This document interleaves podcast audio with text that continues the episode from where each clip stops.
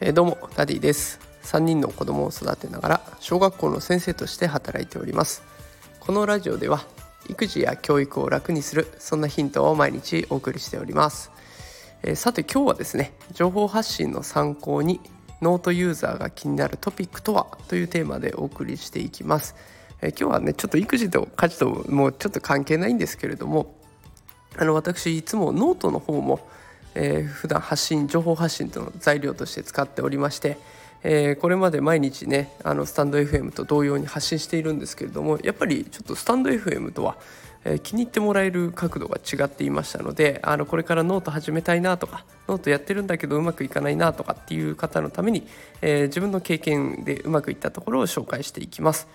えっと、先月はですね4000ビューを獲得できました。で、えその4000ビューの中で人気だった記事をね紹介していきます、え結論としましては NFT、DAO、暗号資産、転職。この4つですね。えまずは NFT 部門から説明していきます。NFT 部門ではあの私が目指せ NFT 購入ということでこう今話題のね NFT をどうやって買ったらいいんだっていうところあの暗号資産をゲットしてでそこからメタマスクってウォレットにつないでとかあの一つずつね苦戦しながらやっている様子を書いたものがありますでその、えー、記事がね NFT を買いたいけど買えていないっていう人におすすめになってるんですけれどもそこも結構、えー、読んでもらいましたね。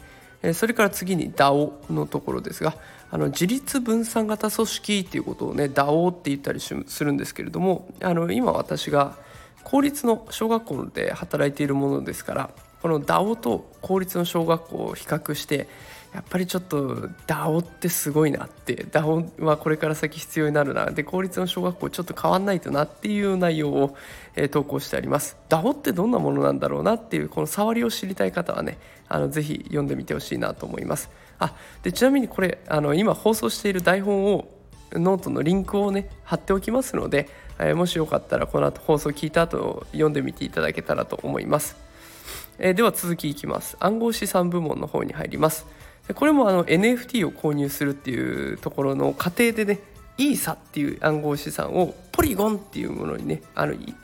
接続を変えていくことでこう NFT を買う時に手数料がすごく抑えられるんですね。でその手数料を抑えるためのポリゴンっていうのに乗り換える方法を紹介しました。ちょっとここが厄介なところだったのでまあ参考にはなるかなと思います。え続いて転職部門です、え転職を考えてらっしゃる方結構いらっしゃると思います。もうこの転職時代ですからね。で自分の強みっていうものをできたら生かしていきたいわけです。ただその時に自分の強みって何だろうってなった時に、えー、ゲーム感覚でこう質問に答えていくだけで自分の強みが分かるっていう面白いサイトがあったのでそれを紹介しているものがあります。でこれあのちょっと今度ね新しく受け持つクラスの子たちにもやってみようかなと思うあのゲームの職業になれるような 面白いものになってますので是非ノートの方で見てみてください。